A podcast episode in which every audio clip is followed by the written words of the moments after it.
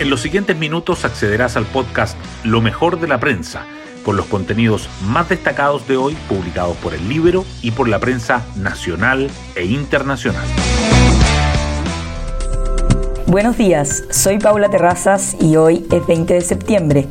Con cuentas alegres de los fonderos y una felicitada parada militar, se puso término a un fin de semana XL de fiestas patrias. Hoy se retoma la agenda en diferentes frentes.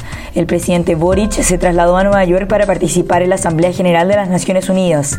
El cuidado de la democracia y los 50 años del golpe marcarán su viaje a Estados Unidos. Así se verá en su discurso de hoy en la tarde y en las actividades que realizará el sábado en Washington, donde homenajeará al presidente Allende y al asesinado canciller Orlando Letelier. En tanto, acá en Chile, hoy el Pleno del Consejo Constitucional volverá a sesionar para debatir y votar el catálogo de derechos y deberes de la propuesta de la nueva Constitución. Hoy destacamos de la prensa. Con énfasis en la ayuda social de las Fuerzas Armadas se desarrolló la parada militar. Fueron más de 7.000, incluyendo casi 2.000 mujeres, los efectivos del Ejército, la Armada, la Fuerza Aérea y Carabineros que desfilaron ayer en la elipse del Parque O'Higgins. La tradicional ceremonia de las fiestas patrias contó con una alta asistencia de público.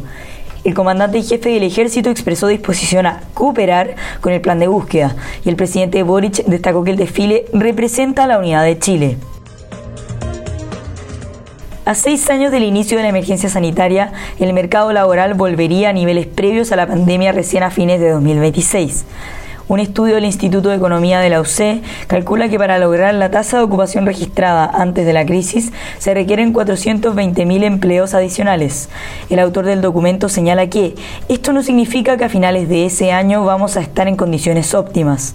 En lo que toca al desempleo juvenil, se ha acelerado en los últimos 12 meses. Otro factor que afecta al empleo formal es el diseño de la pensión garantizada universal, que está desincentivando la cotización previsional.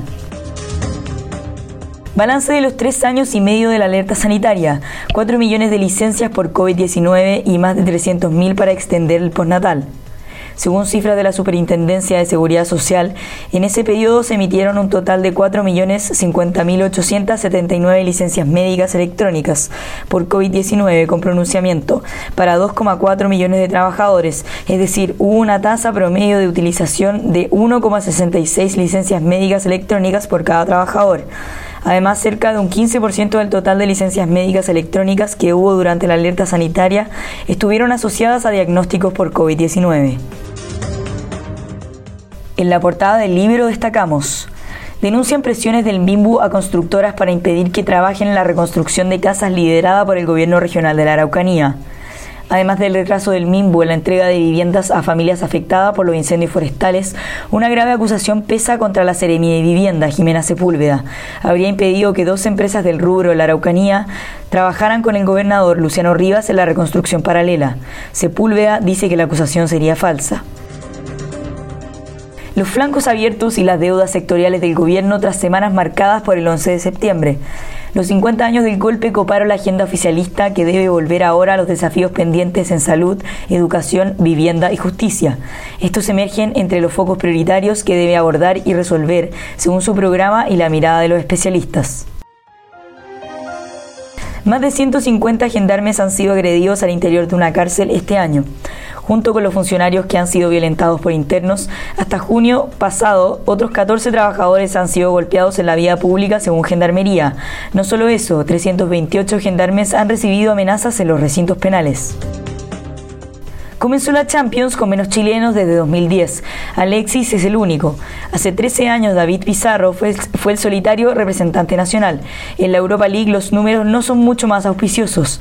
Claudio Bravo, Gabriel Suazo y Ben Brereton constituyen la legión chilena, aunque solo el lateral aparece como indiscutido. Y así llegamos al fin de este podcast donde revisamos lo mejor de la prensa. Que tengan un excelente día.